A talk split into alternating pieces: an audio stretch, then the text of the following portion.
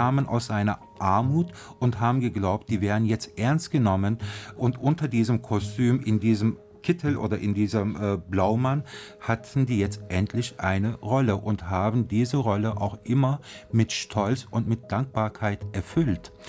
Und der Gedanke war ja, dass wir äh, jetzt genug Geld verdienen, irgendwann mal oder in zehn Jahren, in fünf Jahren mit unserem dicken Mercedes wieder in die Türkei zurückfahren und ein schönes Leben haben. Aber es kam ja nicht so. Der Schriftsteller Dinscher Gütschieta über seine Eltern, die Mitte der 60er Jahre aus Anatolien nach Deutschland kamen, voller Hoffnungen und Optimismus. Deutschland, so wurde ihnen gesagt, sei ein Land, in dem man das Geld von den Bäumen pflücken könne. Dinscher Gütschieta wurde 1979 in Nettetal am Niederrhein geboren und er ist ein Mann mit vielen Rollen. Er ist Theatermacher, er ist Dichter, er ist Verleger. 2011 hat er den Elif Verlag gegründet. Er ist auch gelernter Werkzeugmechaniker und Gabelstaplerfahrer. 2022 hat er den wichtigsten Lyrikpreis in Deutschland gewonnen, den Peter Huchel-Preis für seinen Gedichtband Mein Prinz, ich bin das Ghetto. Und jetzt hat er seinen ersten Roman geschrieben. Unser Deutschlandmärchen heißt er, erschienen im Berliner Mikrotext Verlag, in dem er mit enormer Formen- und Stimmenvielfalt über seine deutsch-anatolische Familie schreibt über Herkunft und Ankunft, über das Arbeiten und Ankommen, über Suchen und Sehnsucht, über seine Mutter Fatma, die sich das Leben in Deutschland anders vorgestellt hatte, und über sich selbst, der anderes wollte, als nur den Blaumann zu tragen und sich zu einem bunten Vogel entwickelte, der Gedichte schrieb und auf die Bühne wollte. Um diese Geschichte und diese Geschichten in Dinscher Gütschiertas Roman geht es heute in Weiterlesen, unserer Radio- und Podcast-Lesebühne von RBB Kultur und dem Literarischen Kolloquium Berlin. Ich bin Anne-Doro Krohn und Thorsten Dönges vom LCB und ich freuen uns sehr, dass Dinscher Gütschieta heute unser Gast ist. Herzlich willkommen. Liebe Anna-Dore und lieber Thorsten, herzlichen Dank für die Einladung. Ja, wir freuen uns sehr. Dinscher, dich sehen wir leider nicht, denn du sitzt in einem Studio beim WDR in Köln. Thorsten und ich sitzen hier im RBB. Thorsten, schön, dass du auch wieder dabei bist. Hallo, ich freue mich. Ja, Dinscher, du hast einen sehr eigenwilligen, poetischen Roman geschrieben. Unser Deutschlandmärchen heißt dieses Buch, erschienen im Mikrotext Verlag. Für mich ein riesengroßes Lesevergnügen. Ein Roman, der in Deutschland spielt und in der Türkei. Die Geschichte deiner Familie, deiner Mutter Fatma, aber auch deine eigene Geschichte. Und du hast ja vorher sehr viele Lyrikbände veröffentlicht. Ich glaube fünf. Hat denn dieses Erscheinen dieses Romanes etwas verändert? Hat sich das anders angefühlt als die Lyrikbände, die vorher erschienen sind? Überhaupt nicht. Also mich interessiert die Arbeit an den Texten, in welcher Form, in welcher Fassung, mit welchen Stimmen, mit welchen Figuren. Das ist eine ganz andere Sache. Aber im Allgemeinen ist es so, wenn ich am Schreibtisch sitze oder auf einer Parkbank sitze und über meine Texte, über meine Figuren, Handlungen mir Gedanken mache, dann ist es eigentlich der gleiche Prozess.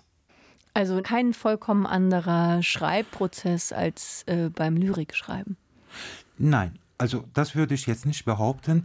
Natürlich, also in der Lyrik äh, arbeitet man mehr mit Rhythmus, mehr mit Takt und äh, man möchte auch vieles kürzen und in kürzester Form vieles wiedergeben. Im Roman, also in der Prosa, hat man mehr Fläche dafür, mehr Raum. Äh, das ist vielleicht der einzige Unterschied. Aber der Arbeitsprozess, äh, da sehe ich überhaupt gar keinen Unterschied. Ich finde auch ehrlich gesagt, diese Formen in unterschiedliche Schubladen reinzustecken, reinstecken wollen heutzutage nicht mehr so relevant. Das spiegelt sich natürlich alles wieder in diesem Roman, was du gerade gesagt hast, denn dieser Roman ist nicht einfach nur ein Prosatext, sondern er spielt mit all diesen unterschiedlichen Genres. Es gibt nicht nur sehr viele Perspektivwechsel, viele Kapitel, sondern auch viele Genrewechsel. Es sind Gedichte dazwischen. Manchmal muss man das Buch buchstäblich drehen, um einen Text zu lesen. Thorsten, wie ging es dir mit diesen vielen verschiedenen Genres? Für mich war das ein riesengroßes Vergnügen, mich äh, von all diesen verschiedenen Stimmen inspirieren und tragen zu lassen. Ich habe gerade wirklich noch mal ins Buch gucken müssen und da steht tatsächlich Roman drin, denn ich ja. habe das auch gar nicht so sehr als den klassischen Roman, wo ich einem Plot folge gelesen, sondern vielmehr als Kaleidoskop von Prosa-Miniaturen, die zusammengehören und auch Gedichte stecken drin. Es ist formal ganz, ganz toll gearbeitet und Auf alle Fälle da, ja, das sagt die Antwort von Dinja jetzt ja auch schon vorab. Die Gedichte stecken ja in der Prosa drin und die Prosa auch in den Gedichten. Das lässt sich gar nicht auseinander klamüsern und das ist ganz, ganz toll für die Leserinnen und den Leser. Wie war das denn beim Schreiben, Dinscher? Wie kann ich mir den Schreibprozess vorstellen? Da du ja vorher immer nur, sage ich jetzt mal, Gedichte geschrieben hast.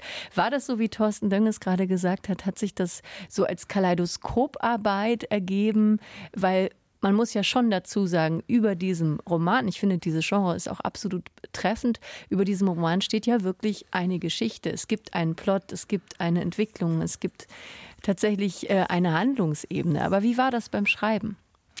Am Anfang war der Gedanke, man muss auch mal so in meine Vergangenheit schauen, also in meinen Werdegang. Das hat ja alles am Theater angefangen mit Theaterstücken. Und es gibt ja auch in diesem Buch zwei Kapiteln, die wie Theaterszenen äh, aufgebaut wurden. Ich hatte sehr viel Spaß, das muss ich auch ganz ehrlich sagen. Also besonders die äh, letzten acht Monate vor der Manuskript Abgabe habe ich mich eingeschlossen. Ich bin in die Ägäis geflogen. Ich wollte einfach ganz weit weg vom eigentlichen Ort sein. Und ich habe mich eingeschlossen und diese ganzen Gespräche äh, mit den Figuren und dieses Erinnern, vor allem das Erinnern und immer wieder überlegen, ob ich den Figuren gegenüber einen fairen Ausdruck finde, die richtigen Worte finde, diese Suche war für mich eine große Freude und komischerweise, das ist mir zum ersten Mal passiert, das hat, glaube ich, auch vielleicht mit meinem Alter zu tun. Ich habe überhaupt nicht gegrübelt und es sollte so sein. Also ich hatte eine seltsame Selbstsicherheit, die ich eigentlich nie habe. Herausgekommen ist wirklich ein faszinierendes Buch und man erfährt sehr, sehr viel über deine eigene Familie. Das unterstelle ich jetzt einfach mal, ohne es natürlich genauer zu wissen, Dinscher. Denn du sprichst viel aus der Perspektive deiner Mutter Fatma, es ist so eine Art Duett, so könnte man es, glaube ich, nennen, weil viele Kapitel sind aus ihrer Sicht, dann viele auch aus deiner Sicht. Es kommen aber auch andere Menschen noch zu Wort, aber ihr beide seid sozusagen die beiden Hauptstimmen in diesem Buch. Wie nah ist es denn an deiner eigenen Familie? Kannst du das überhaupt noch ausloten, wo der Fakt und wo die Fiktion in diesem Buch positioniert sind? Das ist sehr schwer. Jetzt da ein Urteil zu treffen, weil da müsste man mit der Frage beginnen, wie klar sind die Erinnerungen, wie klar sind die Bilder. Ich habe die Erfahrung gemacht, also in jedem Alter oder mit der Zeit, äh, in jedem Zeitfenster interpretiert man diese Erinnerungen wieder ganz anders. Man sieht es immer wieder von der anderen Perspektive. Was ich versucht habe oder was für mich wichtig war, diese weiblichen Stimmen ob ich da glaubwürdig bin, ob ich es rüberbringe, das war für mich ein ganz großes Thema in diesem Prozess. Und alles andere ist eine Mischung aus ja, Autofiktion und äh, Gegebenheiten, äh, Erinnerungen, an die ich mich äh, sehr gut erinnern kann und ja, Geschehnissen in diesem Land in den letzten 40 Jahren. Das alles äh, war natürlich für den Schreibprozess, für den Aufbau, für die Struktur ganz wichtig. Und ich wollte als Autor nicht in, in einem Richterstuhl sitzen, also parteiisch sein, genau das Gegenteil.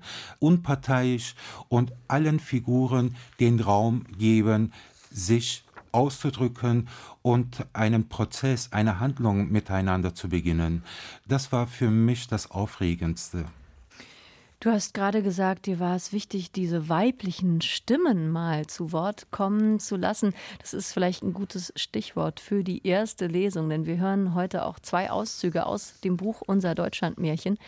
Und wir hören jetzt ein Beispiel für die Stimme von Fatma, deiner Mutter. Und äh, dieses Kapitel heißt Der Boden ist eiskalt. Fatma, der Boden ist eiskalt. Fatma ist mein Name. Ich bin die Tochter von Hanife und von Osman Bey.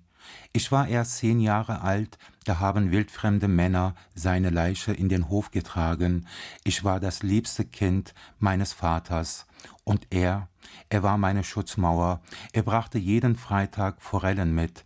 Jeder bekam eine, ich durfte zwei essen. Dann war er tot. Räumt auf, ruft meine Mutter. Räumt auf. Wir gehen in die Stadt.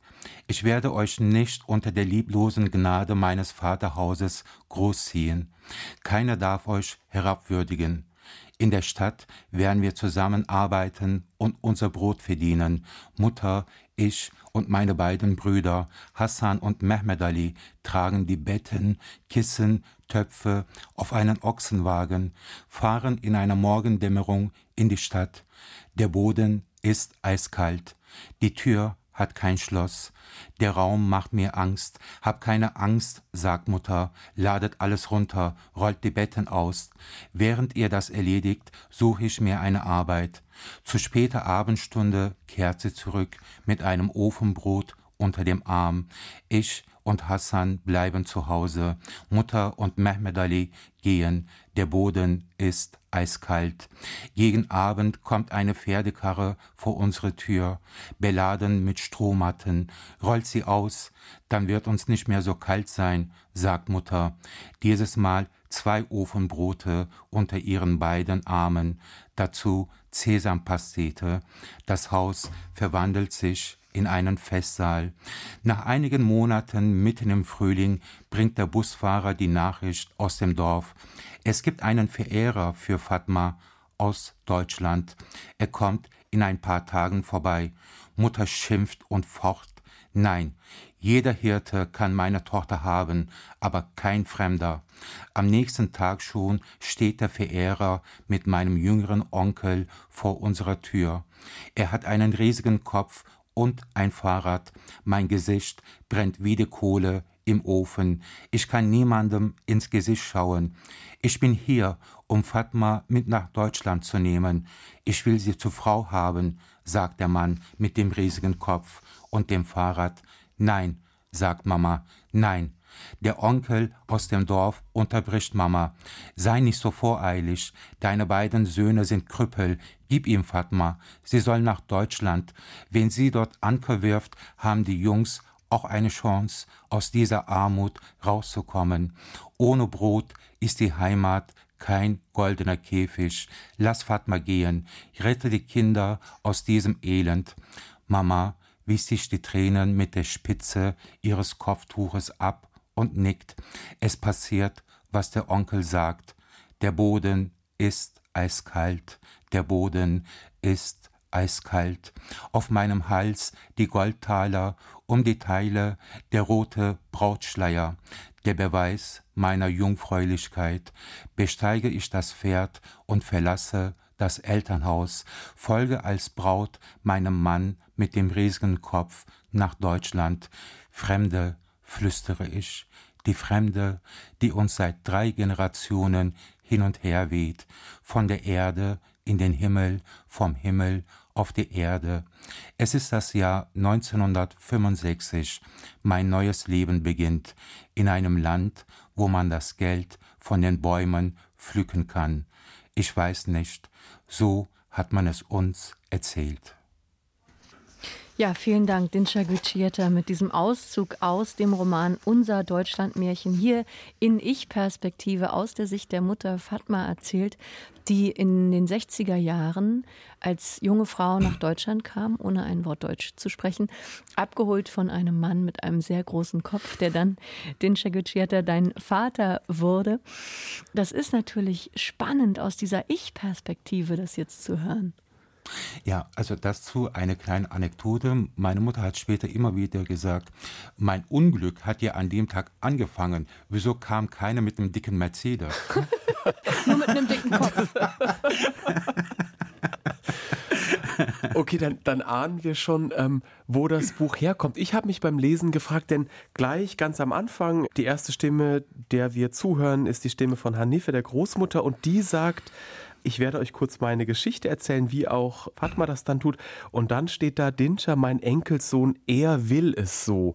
Das fand ich total schön, weil das gleich so inszeniert, diese Rollenverteilung. Dinscher hat eine ganz spezielle Rolle und ist quasi das Sprachrohr. Und ich habe mich beim Lesen gefragt, sind das Geschichten, die in der Familie sowieso immer unterwegs waren oder hast du dich ähm, vor allem mit deiner Mutter nochmal extra hingesetzt bei der Recherche für dieses Buch und gesagt, Mama, ich will das alles aufschreiben, erzähl mir noch mal alles oder wie war dieser Prozess?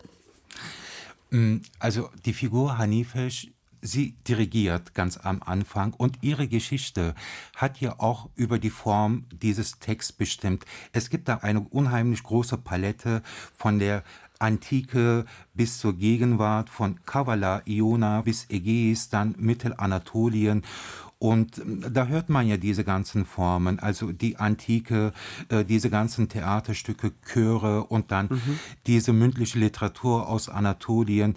Deshalb äh, habe ich auch mit unterschiedlichsten Formen gearbeitet. Und lieber Thorsten, was war nochmal die Frage? Entschuldigung. ob die Geschichten, die ins Buch eingeflossen sind, ob das so eine Art Familiengeschichtenschatz ist oder ob du tatsächlich nochmal gezielt äh, mit einzelnen Leuten gesprochen hast und ihr Erinnerungen abgeglichen habt. Also diese kurze Geschichte habe ich auch in den letzten Tagen, äh, Wochen immer wieder auf meinen Lesungen mit dem Publikum geteilt. Es waren sehr viele Frauen unter diesem Dach in der Familie. Nicht nur meine Mutter, Oma, sondern auch die ganzen Nachbarinnen, die Kolleginnen von der Arbeit, die ganzen Tanten. Und äh, obwohl eine Etage tiefer die Kneipe war, immer wieder mit 300, 400 Männern, wow. oben in der Wohnung waren nur Frauen, die gekocht. Und ich erkläre das heute so, man kann diese Wohnung als ein Palast sehen von einem Sultan, wie so ein Harem. Und ich war in diesem Harem der kleine pummelige Eunuch. Und mir war es immer so wichtig, egal wo eine Drama stattfand, es waren ja auch so Dark Queens, die ununterbrochen erzählt haben, die hatten immer etwas zu erzählen. Und in einem Moment war alles äh, Friede, Freude, Eierkuchen und nach zwei Sekunden war schon der nächste Weltuntergang. Es ging immer auf und ab. Und das hat mich natürlich geprägt, diese ganzen Stimmen. Und als ich dann mit diesem Text angefangen habe, hatte ich nur eine Frage äh, zu meiner Mutter, ob sie irgendetwas bereut hat aus diesen ganzen Erinnerungen, aus diesen ganzen Geschichten. Sie hat uns vieles erzählt, ob sie es bereut hat oder ob ich es so festhalten kann. Und wie meine Mutter immer so tickt, äh, Danger, du wirst ja das machen, was du machen möchtest und gar nicht auf mich hören. Also mach, was du willst. Interessant fand ich wirklich, wie tief du in ihr Leben und in ihr Erleben eintauchst. Also du beschreibst ja nicht nur aus der Ich-Perspektive, das ist ja sowieso schon mal nah dran, also rein vom Personalpronomen, sondern auch man hat das Gefühl, du bist wirklich sehr tief drin in diesem weiblichen Empfinden. Allein schon zum Beispiel, dass sie viele, viele Jahre versucht hat, ein Kind zu bekommen und es lange nicht geklappt hat. Wie du das beschreibst, was für poetische Worte du dafür findest, wie ist dir das gelungen, so hineinzuschlüpfen in, in ihr Erleben, in ihr Denken? Diesen Satz wiederhole ich auch immer wieder. Schreiben ist auch eine Schauspielkunst. Mhm. Wie kann man in diese Figur reinschlüpfen? Und wie glaubwürdig kann man mit diesen Ressourcen, mit diesen Erinnerungen, mit diesen Bildern sein? Äh, das ist auch so ein Prozess, äh, der lange, also im Kopf, im Gehirn reifen muss. Aber im Grunde wie ich, wie ich es am Anfang gesagt habe, das ist mir überhaupt nicht äh, schwer gefallen, weil ich denke, wir äh, also Autoren, Autorinnen, wir besitzen alle Geschlechter. Hm? Also, und wir müssen auch mit allen Geschlechtern leben und wir müssen auch wie alle Geschlechter fühlen können. Und wie gesagt, ich kann mich nur noch wiederholen. Es war spannend und hat mir immer wieder Freude gemacht. Und natürlich auch die Neugier. Wie tief kann ich noch rein? Hm? Was kann ich noch aus dieser Ausgrabung rausholen? Was gibt es da noch? Und äh, was ich am Ende entdeckt habe und was für mich so ein Schlag ins Gesicht war, dass diese Frauen über alles gesprochen haben, unter sich, untereinander, aber eigentlich mit ihren Männern. Da hat die Kommunikation nicht so gut gestimmt. Und meine einzige Frage war, diese Frauen, diese weiblichen Charaktere, die hatten ja auch ein Begehren. Das muss ja gewesen sein. Das muss ja existiert haben. Also äh, diese sexuelle Neigung, dieses Begehren. Und darüber wurde ganz wenig gesprochen in der Familie und auch, glaube ich, äh, mit ihren Partnern. Das war so der einzige Punkt, äh, wo ich nicht wusste, wie weit kann ich hier gehen. Wie waren denn die Reaktionen aus deiner Familie? Wir hatten vorhin schon kurz das Thema gestreift, dass natürlich das ein Roman ist, dass die Fiktion mit eingezogen ist, aber dennoch spielst du ja ganz eindeutig mit der Welt deiner Familie, sogar visuell. In diesen Romanen sind auch Familienfotos mit eingeflossen, die deine Eltern zeigen, deine Mutter als junge Frau, deine Eltern, als sie in den 60ern nach Deutschland kamen als Gastarbeiterin und als Gastarbeiter, auch Fotos von dir selbst. Wie wie hat denn die Familie darauf reagiert, dass jetzt Ihre Fotos, Ihre Geschichten in einem Buch veröffentlicht werden? Ich finde diese Wandlung sehr spannend. Vor 20 Jahren hieß es, die sitzen nur am Schreibtisch, irgendwann wird er geisteskrank. Hm? Wir müssen diesen Jungen aus diesem Raum holen. Also und heute mh, hm, hat es eine ganz andere äh, Version genommen, was ich auch sehr süß finde irgendwie. Letzten Sommer, da saßen wieder die Frauen, alle 30 Jahre älter, wieder im Garten. Und da hat die eine Tante gesagt, Dinscher, hole Stift und Papier, wir werden gleich beginnen zu erzählen. Und ihre Theorie ist ja auch, wir erzählen, Dinscher schreibt und macht damit Kohle. Ist doch ein super Deal, oder? Das ist so wie so eine Art Familienunternehmen, so eine ja. Familienproduktion von Geschichten. Und es kommen ja inzwischen auch Fernsehteams nach Nettetal. Das ist der Ort, wo du lebst, wo auch äh, große Teile deiner Familie leben, dicht an der holländischen Grenze. Und es gibt inzwischen auch Videoaufnahmen im Fernsehen, wie deine Mutter Fotoalben mit dir durchblättert und Fernsehmoderatorinnen und Moderatoren euch da besuchen. Also ist jetzt sozusagen, hat sich ja auch das Nettetal verändert. Da bist du bestimmt inzwischen ein bunter Hund, den alle kennen. Mm, ja, das kann ich jetzt nicht beurteilen, weil die letzten drei Monate, ich bin ja auch als Verleger tätig und ich muss jetzt diese Doppelrollen irgendwie bedienen. Aber äh, was jetzt in den letzten vier Monaten passiert ist, also nach dem Sommer das neue Programmheft und ja die Erscheinung von diesem äh, Buch Unser Deutschlandmärchen, das floss alles so ineinander und der Tagesablauf ist momentan so mh, mm, ja, es geht alles so schnell und ich habe momentan keinen Überblick, wie die Leute mich von außen beobachten, betrachten oder was sie über mich sagen. Da bin ich also nicht dabei. Ich weiß gar nicht, was momentan abläuft.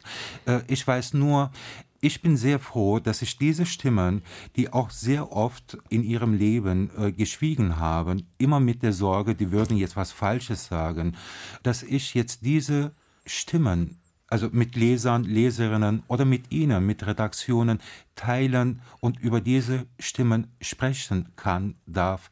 Das war mir sehr wichtig. Und das ist ja jetzt gelungen. Das äh, ist tatsächlich ja was ganz Besonderes, ähm, diesen Stimmen zuzuhören und auch über diese Gegend was zu hören, denn du erzählst ja auch oder du gibst ja auch Nettetal überhaupt erstmal einen Namen auf der literarischen Landkarte und erzählst auch davon, wie sich diese Gegend verändert hat, wie da dieser Industrieboom stattgefunden hat, wo Arbeitskräfte gesucht wurden und kamen und neu anfangen mussten, aber dann auch irgendwann es mit dieser Industrie zu Ende ging und man jetzt auch überlegt, was, was wird daraus? Was bedeutet dir dieser Ort, diese Gegend, diese Landschaft? Also Nettetal kann ich als mein Paradies und als meine Hölle beschreiben. Also diese Gegensätze, die gibt es. Äh, also in der Jugendzeit war es meine Hölle. Ich wollte unbedingt raus. Ich hatte immer so das Gefühl, ich gehe hier unter und mich wird hier sowieso keiner verstehen. Auf der anderen Seite gab es die Mutter, die immer wieder in der Intensivstation lag. Äh, die konnte ich nicht einfach so liegen lassen und weggehen. Und irgendwann habe ich begriffen, dass die Großstädte, die Monopolen manchmal auch konservativer oder provinzieller ticken als Nettetal.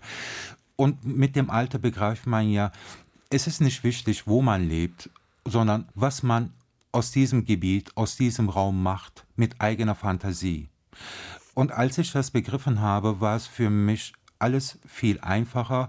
Es stimmt, in den 60ern, 70ern gab es vor jeder Fabrik diese ganzen Plakate, herzlich willkommen, wir brauchen euch. Ende 80er ging es dann wieder ganz anders bergab. Menschen wurden entlassen. Diese Finanzkrise hat dafür gesorgt, dass viele Gebiete, Industriegebiete geschlossen wurden. Und auf einmal gab es Tausende von Menschen, die arbeitslos waren. Und es gab nichts anderes, außer hinter der Grenze, Nettetal ist ja auch eine Grenze, Venlo, Holland. Und die haben in Holland ihren Arbeitsplatz gesucht. Ich weiß noch, dass wir auf einmal um die zehn ja, Dönerboden hatten, weil die Leute nicht wussten, wohin mit sich selbst. Und ich habe dann 96 mit meiner Ausbildung angefangen. Bis 2007 ging es so weiter. Dann hatte ich eine Stelle für drei Jahre in Holland. Und äh, nach dem Tod meines Vaters hatte ich die Entscheidung, ich werde jetzt die Industrie verlassen und mein Glück am Theater in der Literaturszene versuchen. Ich habe das Gefühl, dass ich vom Leben man kann vielleicht auch ja, von Menschen reden, die dich begleiten auf dieser Reise, dass ich gut aufgenommen, dass ich verstanden wurde. Aber es gibt auch die Kehrseite, wo viele einfach verloren gegangen ist, auch aus meiner Generation. Und das ist noch immer so äh, ein Schmerz in mir, äh, über den ich noch nicht so ganz klar und deutlich sprechen kann. Vielleicht kommt irgendwann mal die hm. Zeit. Na, wir hoffen natürlich auf weitere Romane nach diesem fulminanten Debüt, den Chaguchieta. Du hast gerade gesagt, deine Mutter lag öfters auf der Intensivstation, unter anderem, das kommt zumindest im Buch so raus, weil es Arbeitsunfälle gab. Und man muss vielleicht unbedingt auch noch mal betonen, wie politisch dieser Roman ist. Denn der handelt ja wirklich von der Ankunft von GastarbeiterInnen, vom Umgang mit GastarbeiterInnen. Du hast eben schon gesagt, es kamen dann eben auch schwierigere Zeiten, nachdem sehr viele Arbeitskräfte gesucht wurden, kam dann wieder ein anderer Wind auf irgendwann in den 80ern. Und dann muss man sagen, ist dieser Roman natürlich ein großartiges Porträt der Arbeitswelt. Es wird unglaublich viel gearbeitet in diesem Buch. Also allein wie du den Alltag deiner Mutter beschreibst, die mehrere Jobs hat und äh, wirklich da viele Frauen auch am Ort zusammenhält. Es gibt ne, ein großes Netzwerk an Frauen, die alle zusammenarbeiten, Fahrgemeinschaften bilden. Aber eigentlich hat man das Gefühl, ihre persönlichen Wünsche, die mussten ja quasi auf der Strecke bleiben.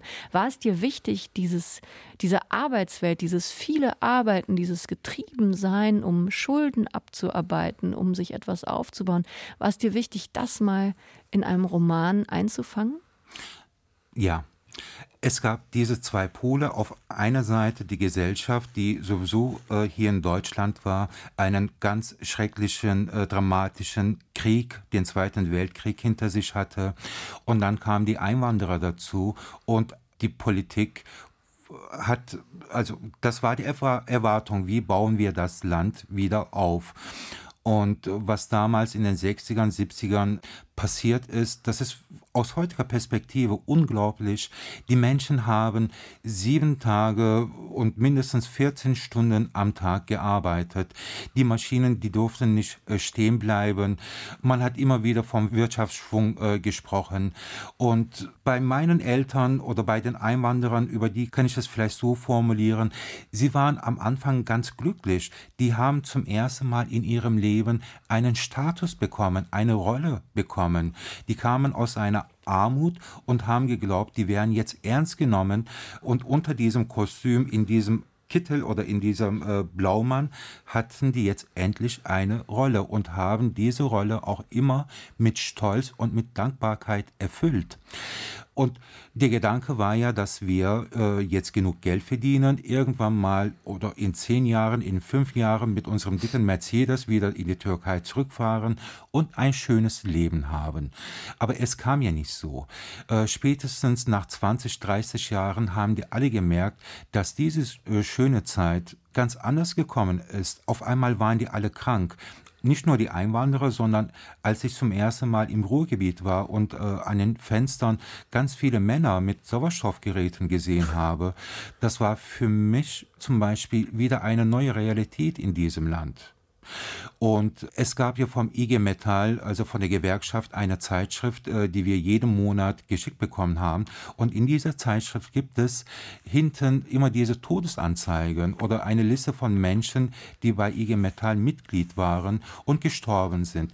Und an dieser Liste konnte man sehen, dass viele von denen gar nicht mal ihre Rente erlebt haben. Das ist eine Tragödie in diesem Land, worüber wir vielleicht noch gar nicht so ganz offen gesprochen haben.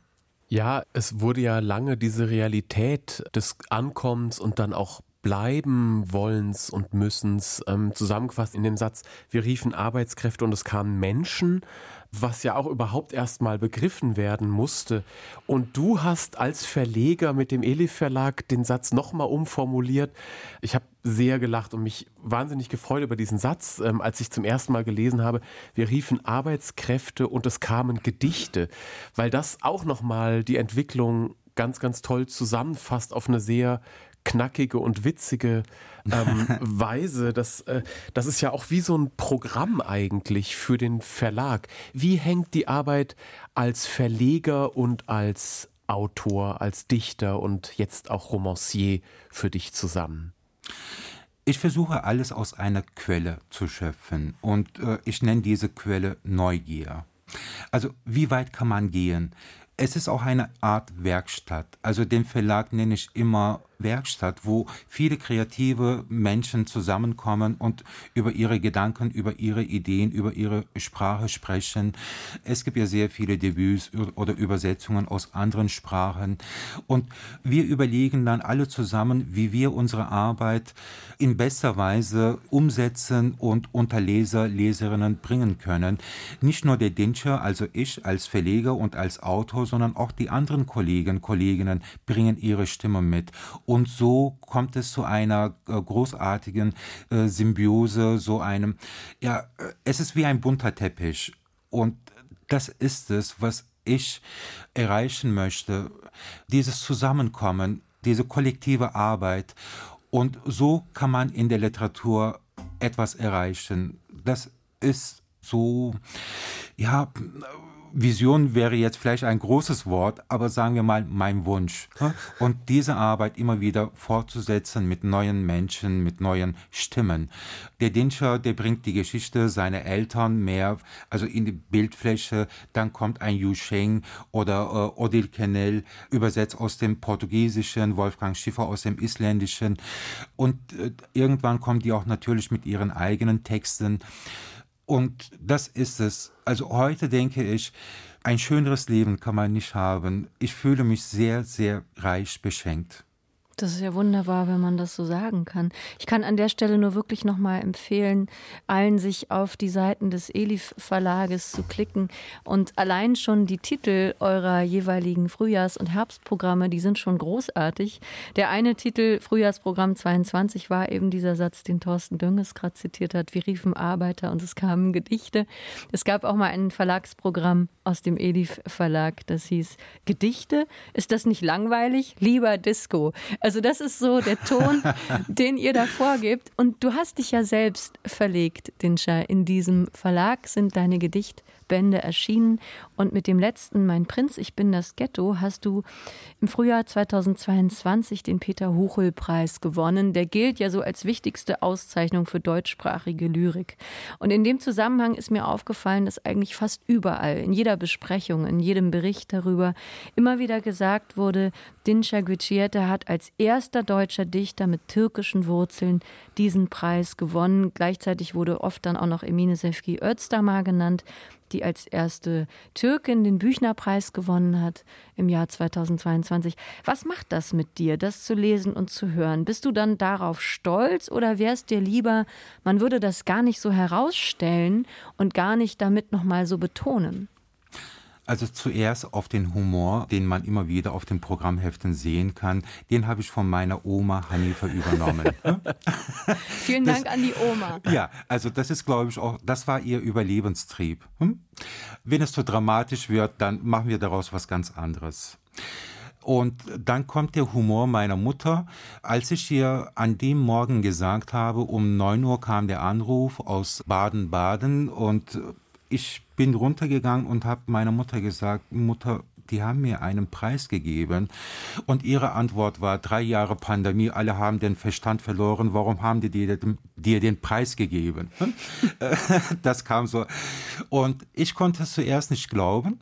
Es war natürlich eine riesengroße Freude, aber ich denke, ich habe es erst bei der Preisverleihung auf der Bühne kapiert, was da losging.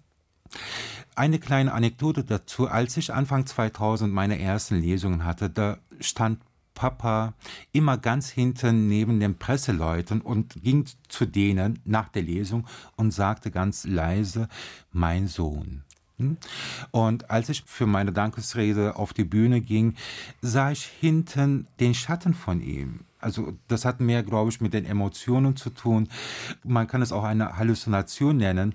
Und fünf Minuten vorher hatte ich meiner Frau gesagt, äh, weißt du was, Eiche, ich finde es immer so lächerlich, wenn die Preisträger auf der Bühne emotional wirken. Und dann ging ich auf die Bühne und habe 30 Minuten lang geheult. und äh, immer wieder, äh, also de, ja, diese Widersprüche. Aber ich hatte eine ganz große Hilfe neben mir, der Yilmaz. Das ist dein Sohn. Das ist mein Sohn. Der hat den gleichen Namen wie mein Vater. Und ich habe ihm eine Woche vorher gefragt, ob er mit mir auf der Bühne Gedichte vortragen möchte. Meine ersten Gedichte, diese ungeschliffenen, diese ganz naiven Texte. Und er hat zugestimmt und hat auch eine Woche lang zu Hause geübt. Und er hat dann mein Part übernommen und hat die Gedichte vorgetragen. Natürlich viel besser als sein Vater. Das war also diese Emotionen gingen ineinander. Also was dieser Preis aus dem Dinscher gemacht hat, das vielleicht in einem Satz mit einem großen Dichter wie Peter Huchel zusammen genannt zu werden und mit allen Kollegen, Kolleginnen, die den Preis davor bekommen und jetzt auch danach bekommen werden, ist natürlich eine ganz große Freude. Aber dass überhaupt äh, diese Gedichte so angekommen sind, hm, die ich ja auch am Anfang, also bei der Manuskriptabgabe, Manuskriptabgabe, also ging ja wieder zwischen Dinscher und Dinscher, er war der Autor und der Verleger, da war eine ganz große Selbstzweifel. Was habe ich hier jetzt gebaut? Stimmt das denn überhaupt? Wofür sind diese Gedichte gut? Der Plan war einfach so aus dem Alltag die Stimmen, den Witz, den Humor und die ganzen Beobachtungen auf der Straße. Es war auch ein Teil dieser journalistische Arbeit, zum Beispiel Der Gott in der Gay-Sauna hm, oder Mein Prinz ich bin das Ghetto. Es waren zuerst als journalistische Projekte gedacht, aber äh, dann äh, hatte ich einfach ja den Gedanken, nee, die ticken doch als Gedichte, die muss ich als Gedichte vermitteln, unter Leser bringen. Da war so eine große Unsicherheit. Und natürlich dieses, ja, dass es verstanden wurde, dass es so rüberkam. Und später auch bei Lesern, Leserinnen, ich habe unheimlich viele Rückmeldungen bekommen, Briefe, E-Mails, sogar Anrufe. Mich kann man sehr schnell erreichen, weil der Verlag hat eine Telefonnummer und ich sitze immer am Telefon. und es ist heute immer noch. Und heute kommen diese Echos äh, wegen dem Roman das freut mich natürlich. Also es wäre eine äh, falsche Bescheidenheit, wenn ich sagen würde, nein, nein, wir schreiben ja unsere Texte, zumindest wir veröffentlichen unsere Texte, um, ja, um unter Leser, Leserinnen zu kommen damit diese Kommunikation, dieses Gespräch überhaupt stattfindet. Und wenn es gelingt, wenn man sie irgendwie treffen kann, dann ist es, ja, also mehr Glück kann ein Autor, eine Autorin nicht haben. Eine wunderbare Beschreibung. Nach dieser Verleihung des Peter-Huchel-Preises oder während der Verleihung dieses Peter-Huchel-Preises flogen dir auf jeden Fall sehr, sehr viele Herzen zu. Bestimmt nicht nur, weil du auf der Bühne geweint hast und weil dein Sohn mit dabei war, sondern einfach auch die Art, wie du auftrittst. Das merkt man ja jetzt auch beim Sprechen. Das ist, äh, ja, das ist schön, sich mit dir zu unterhalten. Es ist äh, wunderbar, wie du die Dinge beschreibst. eine Kollegin, wenn ich ganz kurz unterbrechen darf, eine Kollegin Kollegin hat mich angerufen, Dinscha, es war wie bei der Beerdigung von Prinzessin Diana, da fehlte nur noch Elton John am Klavier. es geht aber auch ohne ihn. Es geht ohne ihn. Das hat diese Preisverleihung bewiesen. Ich möchte trotzdem noch mal kurz auf die Frage zurückkommen, ob es dich eher stört, wenn herausgestellt wird, dass du der erste deutsche Dichter mit türkischen Wurzeln bist, der diesen Preis bekommt. Überhaupt nicht. Also für mich sind diese Texte wichtig, was diese Texte mit den Lesern, Leserinnen machen.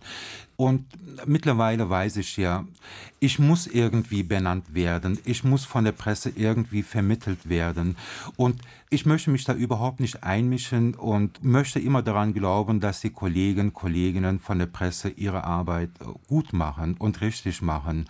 Also äh, das war für mich also bis jetzt überhaupt nicht, ja, abstoßend. Also sowas habe ich nie gefühlt. Ist es, ja, wenn die es so beschreiben wollen, vermitteln wollen, dann ist es in Ordnung so.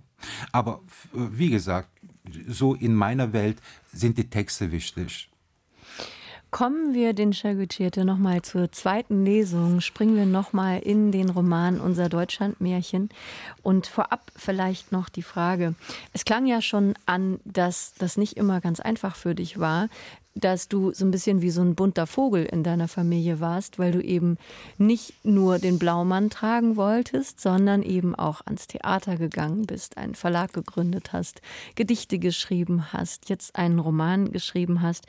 Und deine Mutter war damit am Anfang alles andere als glücklich. Ist denn inzwischen durch dieses Buch vielleicht auch euer Verständnis füreinander gestiegen? Bestimmt. Bestimmt.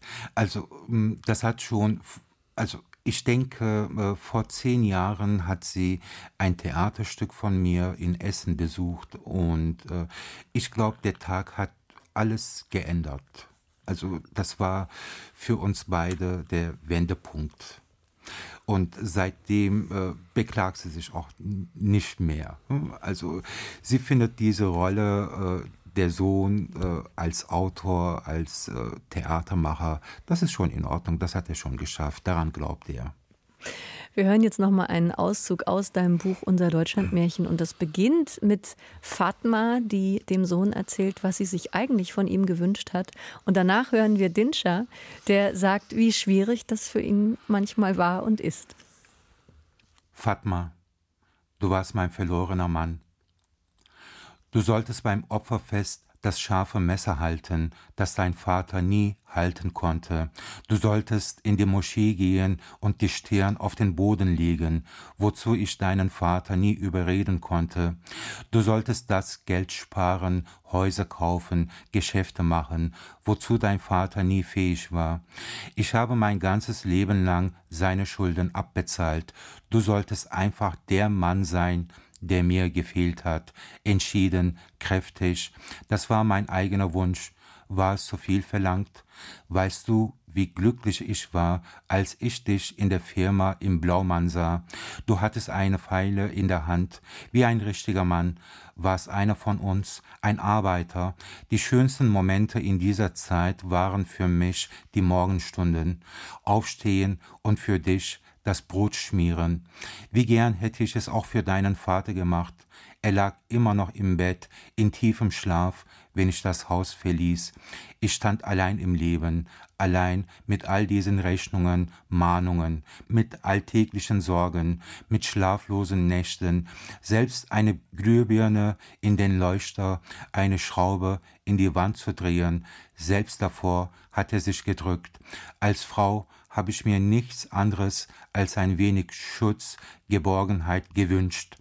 Du warst meine zweite Chance im Leben, du solltest die Entschädigung für das Unvermögen deines Vaters sein. Lila Blüten, die Antwort von Dinscher.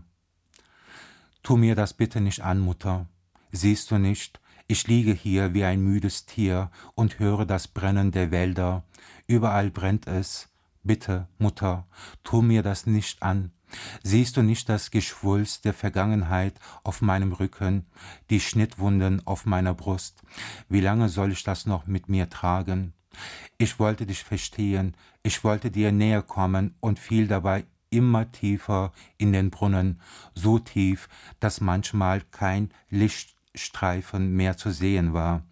Dich wollte ich entlasten, nun spüre ich eine Fracht in mir, die unmöglich zu tragen ist. Darüber zu schreiben, versetzt mich in Scham, aber ich muss darüber schreiben. Es gibt keinen anderen Ausweg mehr. Als Kind habe ich mir oft deinen Tod vorgestellt, hab mich unter der Treppe versteckt, überlegt, wie es weitergehen kann, wenn du stirbst, hab stundenlang still in dieser Kammer geweint, mich dort versteckt, wie ein Eichhörnchen, das von einem Marder verfolgt wird, habe um deinen halluzinierten Tod Trauer gehalten, alle Huren, die in meinem Gedächtnis geblieben waren, wiederholt. Hast du das alles gesehen, Mutter? Habe mit allen Sünden, Schandtaten einen Prozess durchgezogen, dich verurteilt, mich freigesprochen. Die ganze Vergangenheit sollte mit einem Strich gelöscht werden. Einen Neubeginn habe ich mir gewünscht, streunte wie ein Hund durch die Straßen, bin in Busse und Züge gestiegen, fuhr nach Berlin, nach Istanbul, habe beobachtet, wie Familienväter sich gegenseitig die Schwänze lutschten, mich in Gehsaunen, in Orgien positioniert, in den Morgenstunden noch die geöffneten Kneipen besucht, habe mit besoffenen Gespräche über belanglose Dinge geführt, auf den Bänken in Crising Areas mir das Stöhnen, das sich zwischen den Bäumen aufbäumte, angehört, alles an Liebe, Neigung, Treue wollte ich aus meinem Leben wischen und dem Animalischen näher kommen. Ja, vielen Dank, Dinsha Gütschieta, für diesen Auszug aus dem Roman Unser Deutschlandmärchen. Eine starke Szene auch hier, wie die verschiedenen Erwartungshaltungen der Mutter und des Sohnes aufeinandertreffen. Und auch wenn du, Dinsha, die Welt des Blaumannes nicht komplett ausfüllst und vielleicht nicht der Mann geworden ist, den sich Fatma früher gewünscht hat, der du sein solltest, so ist es ja so, dass du immer noch in deinem Alltag in verschiedenen Welten unterwegs bist. Also es wird sehr oft zitiert und äh, erzählt, dass du ja immer noch in Teilzeit als Gabelstaplerfahrer arbeitest. Du bist gelernter Werkzeugmechaniker ähm, hast als Gastronom gearbeitet. Gleichzeitig arbeitest du aber auch als Verleger, schreibst Gedichte, schreibst Bücher. Wie wichtig ist es für dich, dass du in diesen verschiedenen Rollen und in diesen verschiedenen Welten unterwegs bist, vielleicht auch für dein oder gerade für dein Schreiben? Mm, ich habe, glaube ich, gelernt, überall meine eigene Bühne zu schaffen. Also es sind unterschiedliche Oasen, aber wenn ich heute in der Fabrik bin und äh, die Lkw-Fahrer kommen aus unterschiedlichsten Ländern der Welt, äh, mit denen komme ich ins Gespräch, von denen lerne ich auch sehr viel. Das ist auch für mich eine Bereicherung, dieses einfache Sein, diese einfache Existenz eines Lkw-Fahrers kann für mich manchmal ganz, also viel mehr bedeuten als alles andere. Und Danach sitze ich am Schreibtisch und versuche meine eigenen Geschichten zu bauen. Dann bin ich Verleger, versuche die Texte von Kollegen, Kolleginnen zu verstehen, dort alles zu finden. Und insgesamt denke ich, der Versuch, seine Arbeit gut machen zu wollen, ist immer wieder sehr wichtig. Also ich denke so, ich hoffe, das wird jetzt nicht als äh, ja, Hochmut oder als Überheblichkeit, äh, dass es nicht so ankommt. Aber ja, alles hat irgendwie seine eigene Position im Leben und ich sehe da äh, gar nicht so viel Unterschied. Vielleicht dazu, wie kam ich zu diesem Job vor der Pandemie? Hat eine Freundin gesagt, Dinscha, ich brauche für zwei Wochen eine Aushilfe als Gabelstaplerfahrer. Ich habe zugesagt und jetzt sind daraus vier Jahre geworden. und ich weiß nicht, wie lange es noch gehen wird. Also über den Verlag kann ich sagen, der Verlag hat mittlerweile, also seit drei Jahren, genug Einnahmen. Also ist ganz, ganz unabhängig von einem Brotjob. Ich, also als Autor, mache überall meine Lesungen, komme mit dem Publikum zusammen und bekomme Schreibaufträge. Also ich kann momentan auch unabhängig von diesem Job leben, meine Kinder großziehen. Aber da steckt, glaube ich, was ganz anderes. Das habe ich mal so äh, ja, formuliert. Ich arbeite auch gerne mit dem Körper. Also diese äh, ja, Schweißtropfen auf der Stirn, das ist so eine, äh, ja, so eine komische Art äh, der Neigung. Und das hilft mir auch manchmal, weil wir wissen ja alle, dass die Literaturszene auch nicht einfach ist. Das ja. fand ich übrigens auch sehr schön, die Analogien, die du hier aufzeigst. An einer Stelle heißt es, die neuen Kreise, die ich später betrat, die Welt der Poeten und Künstler sind auch nicht viel anders gestrickt als der Werkzeugbau. Ausgrenzen, ignorieren, kleindrücken sind in diesen schöngeistigen, kreativen Szenen genauso beliebt. Auch das fand ich wunderbar, um da diesen Zahn mal zu ziehen, dass das alles so verschiedene Welten sind. Nun heißt dieser Roman ja unser Deutschland Märchen. Und bei Märchen, da denkt man ja an so viel, an irgendwelche Feen, an irgendwelche Wünsche, an irgendwelche sprechenden Tiere. Wie kam für dich diese Entscheidung zustande, diesen Roman, der ja teilweise alles andere als märchenhafte Zustände und Umstände beschreibt, ein Märchen zu nennen? Mit einem Satz kann ich es antworten, der Wahrheit ins Gesicht zu schauen, ist manchmal schwieriger, als den Salzsack auf den Gipfel des Berges zu tragen. Wenn das kein wunderbares Schlusswort ist. Vielen Dank, Dinsha Guccietta, für dieses Gespräch und noch alles Gute. Dankeschön. Ich habe zu danken. Und vielen Dank, Thorsten Dönges, für die Verstärkung hier im Studio in Berlin. Ja, danke für das Buch und fürs Vorlesen und für das Gespräch. Und danke, Anne-Dore, fürs schöne Moderieren.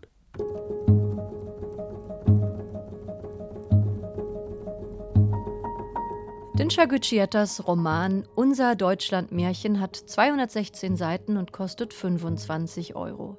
Das Buch ist im Berliner Mikrotext Verlag erschienen, der dieses Jahr sein zehnjähriges Jubiläum feiert. Das war Weiterlesen für heute, unsere Radio- und Podcast-Lesebühne von RBB Kultur und dem Literarischen Kolloquium Berlin. Ich bin Anne-Dore Krohn. Tschüss, lesen Sie weiter.